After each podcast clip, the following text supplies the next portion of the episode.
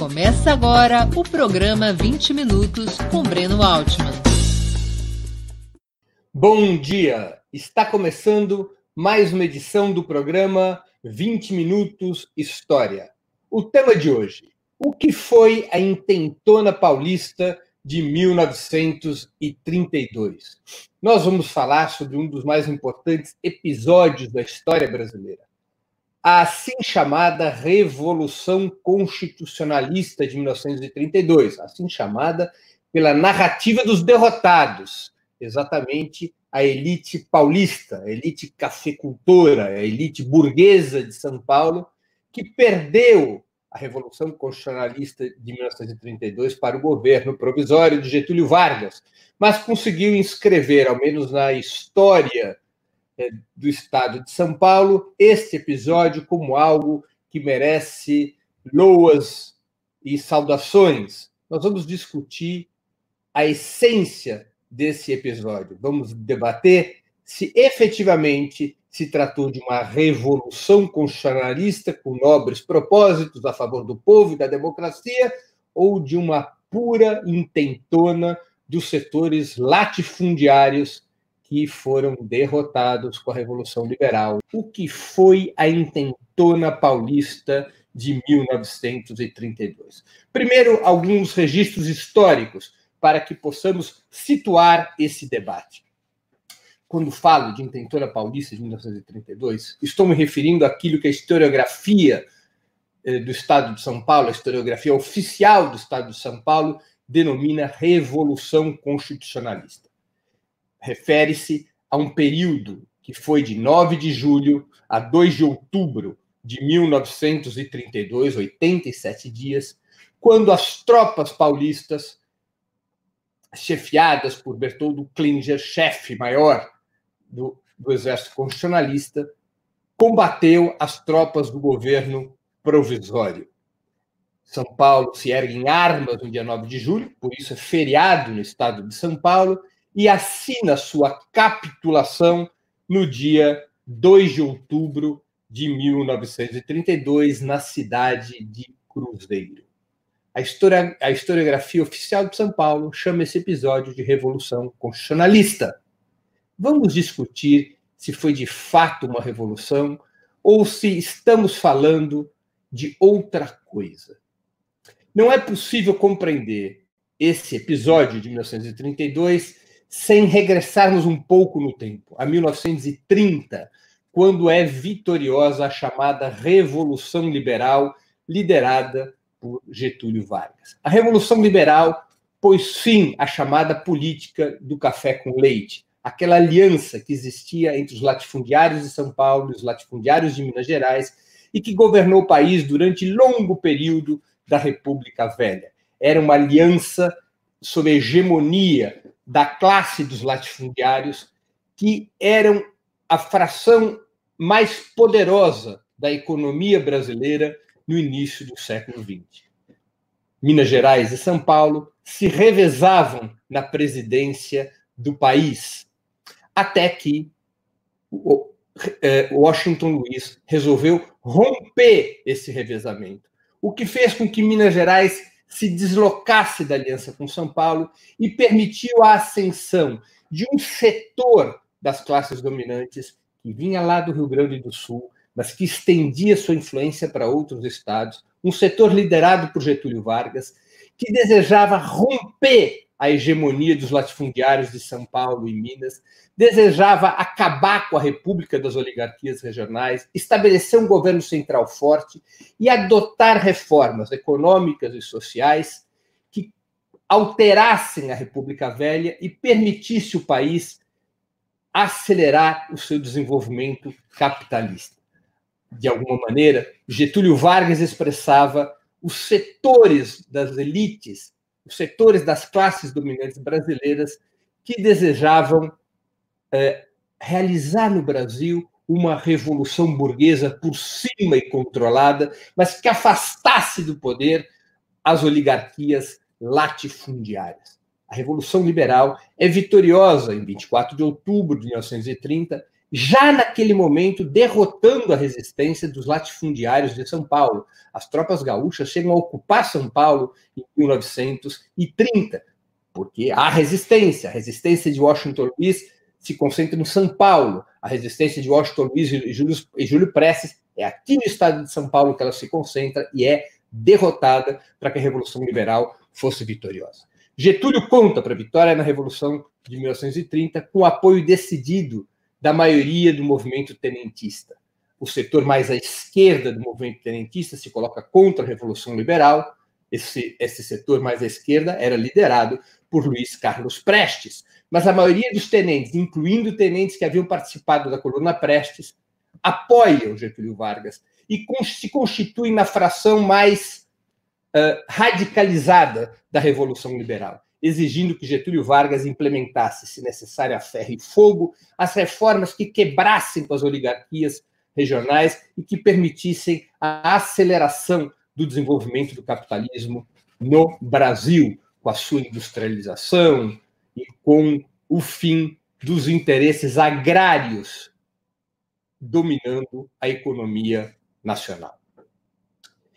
Essa resistência de São Paulo em 1930 recua e se reorganiza dois anos depois. Se reorganiza para enfrentar o que representava o governo provisório de Getúlio Vargas, os latifundiários de São Paulo, que então dominavam a nascente burguesia do Estado, eles começam a se movimentar contra o governo de Getúlio Vargas, contra a Revolução Liberal.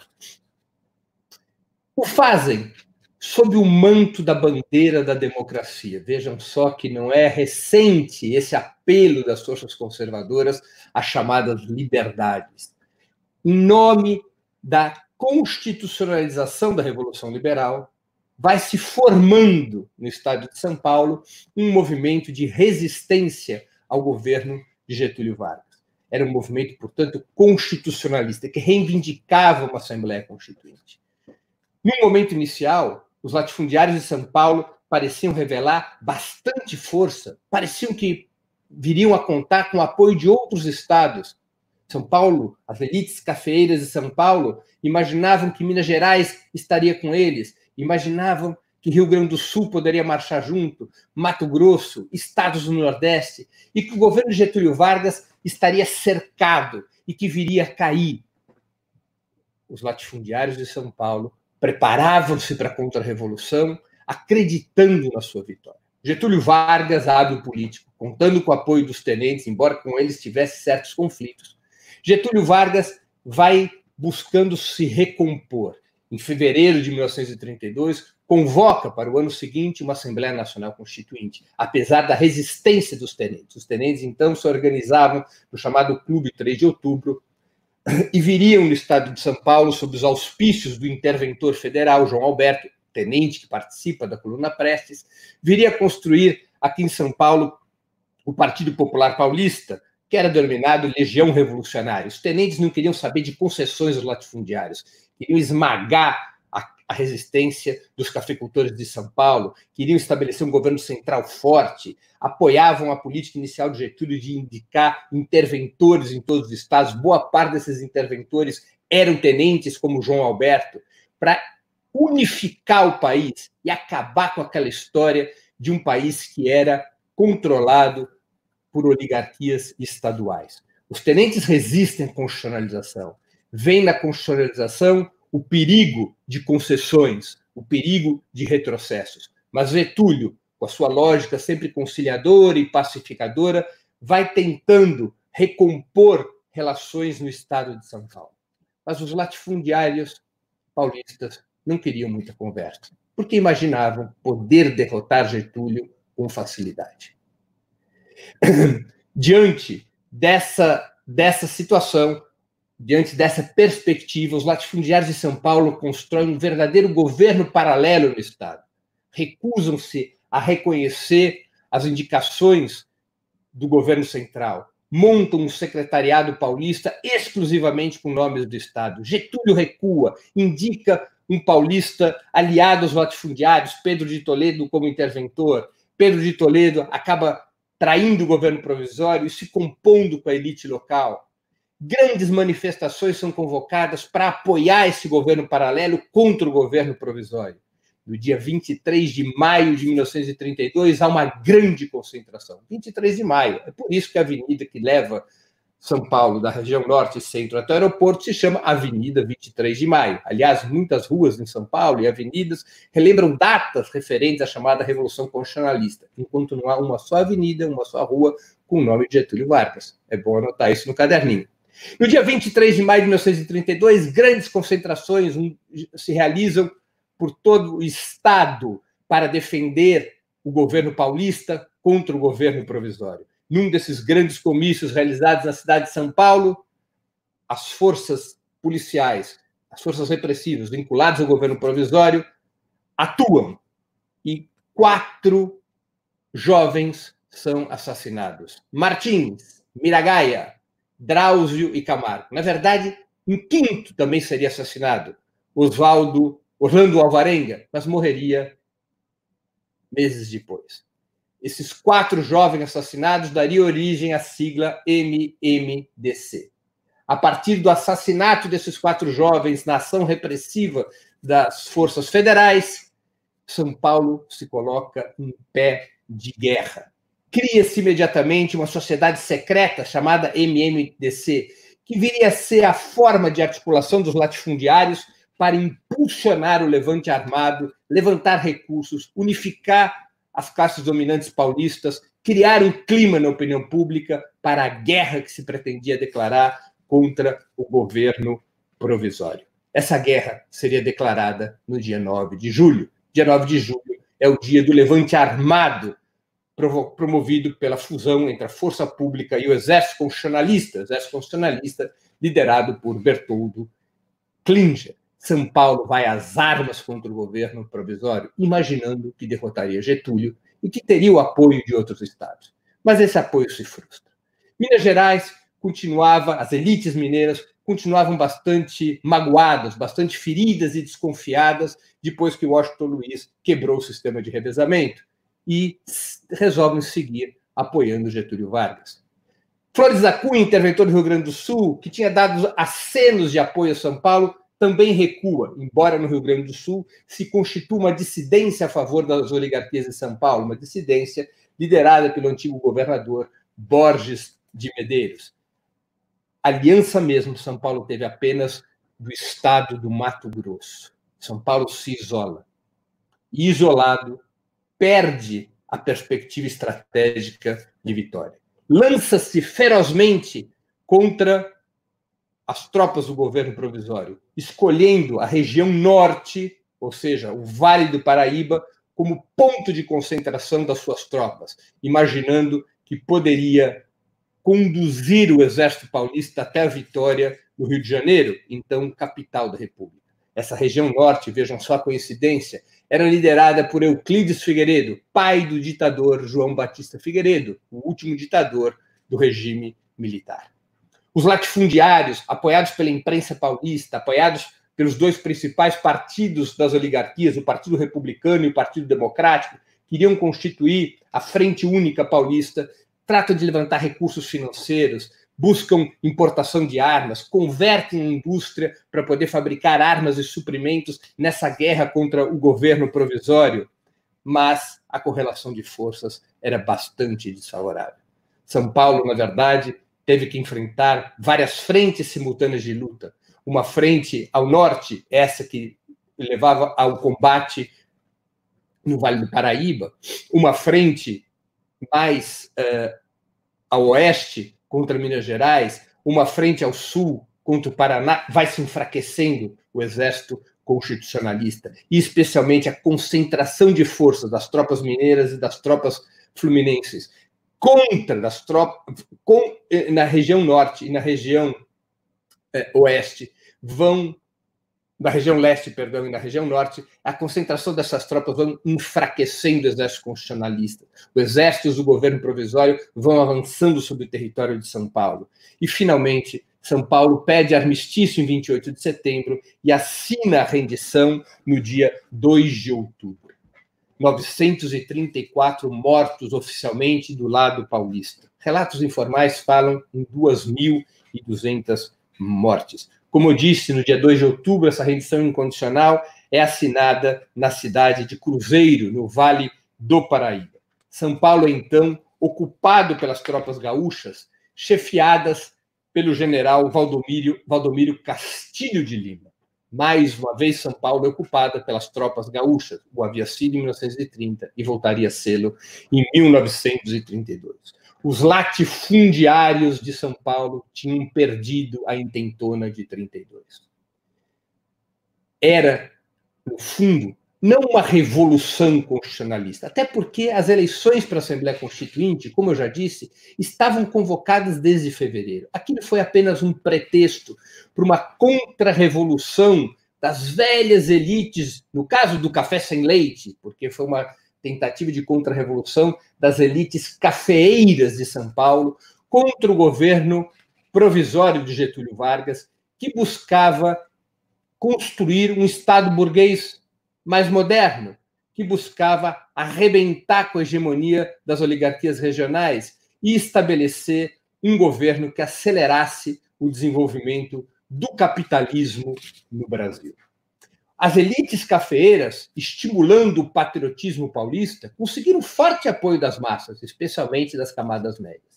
As classes trabalhadoras tiveram bastante mais desconfiança em relação a essa política, mas, de toda maneira, conseguiu-se construir em São Paulo uma espécie de consenso de que o que estava em curso era algo positivo, democrático, popular, e teve, portanto, apoio da maioria dos paulistas. A história mostra, no entanto, que nada de revolucionário havia naquele movimento, que era um movimento contra-revolucionário, um movimento regressista, um movimento que buscava restabelecer a hegemonia dos velhos latifundiários, que buscava derrotar a revolução liberal realizada em 1930, que buscava derrotar o peso do movimento tenentista, então muito influente na construção do que se imaginava ser um Estado moderno. As forças de esquerda naquele momento, especialmente o Partido Comunista, principal agremiação de esquerda do país naquela época, ficaram bastante marginalizadas desse processo, porque eram críticas tanto do governo de Getúlio Vargas quanto da contra-revolução paulista. Aquele processo foi fundamentalmente um embate entre duas frações das classes dominantes. A nova e emergente burguesia associada a Getúlio Vargas que buscava construir um Estado nacional unitário para impulsionar o desenvolvimento do capitalismo, e as oligarquias cafeeiras de São Paulo, muito afetadas pela Grande Depressão de 1929, que buscavam restabelecer seus privilégios, seus interesses no comando do Estado, preservando o poder das oligarquias regionais. Neste embate das oligarquias cafeiras de São Paulo contra o governo provisório de Getúlio Vargas, não faltou nem mesmo uma, um forte viés separatista. Muitos dos que apoiavam a contra-revolução de 1932, a intentona paulista de 32, muitos eram separatistas, propunham que São Paulo se constituísse numa república independente. Um desses separatistas, vejam só, era Monteiro Lobato. Monteiro Lobato foi um dos defensores do separatismo. E essa esse discurso separatista, que passaria a ter muita força naqueles quase 90 dias de confronto, foi denunciado por Getúlio Vargas e serviu para mobilizar o resto do país e esmagar a contra-revolução, então, em curso a partir das elites, a partir da direção das elites cafeeiras de São Paulo. A, a, chamada Revolução Constitucionalista, portanto, nunca passou de uma contra-revolução. E, portanto, não há motivo nenhum para festejar. Não há nenhum motivo para admirá-la. Não há nenhum motivo para flertar com seus valores, como em alguns momentos setores de esquerda fizeram por razões eleitorais. A contra-revolução de 32 deve ser criticada, estudada e criticada ferozmente e compreendida como a pia batismal do que é a elite de São Paulo até hoje, do que é o tucanato, do que são os liberais de São Paulo, profundamente vinculados a interesses regressistas, a interesses que se voltam contra o peso do Estado na economia, contra é, a ideia da construção do Brasil como um país soberano. Estudar a contra-revolução de 32 é importante para compreendermos o que é a burguesia de São Paulo e seus agentes políticos. São Paulo se dirigido em algum momento pelas forças progressistas, tem que aplicar uma forte revisão histórica, inclusive sobre seus símbolos, nomes de ruas e monumentos. Porque o que ocorreu em 32 em São Paulo não passou de um movimento maligno, contra-revolucionário, que interessava apenas, apenas aos latifundiários do café, que interessava à oligarquia agrária, era um movimento antipovo e antidemocracia, era um movimento antinacional, era um movimento regressista, ao contrário do lenga-lenga que a historiografia oficial de São Paulo costuma nos oferecer.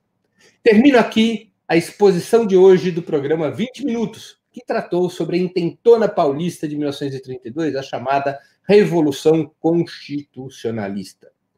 Gostaria de agradecer a audiência dos que nos acompanharam. Aqueles que gostaram do programa, por favor, ajudem na sua difusão, o compartilhem. Nós voltaremos a nos ver na próxima sexta-feira, às 11 horas da manhã, com mais um programa 20 Minutos. Até lá e um grande abraço. Para assistir novamente esse programa e a outras edições dos programas 20 Minutos, se inscreva no canal do Opera Mundi no YouTube. Curta e compartilhe nossos vídeos. Deixe seus comentários. O jornalismo de Ópera Mundi é mantido com o seu apoio. Faça uma assinatura solidária em www.operamundi.com.br.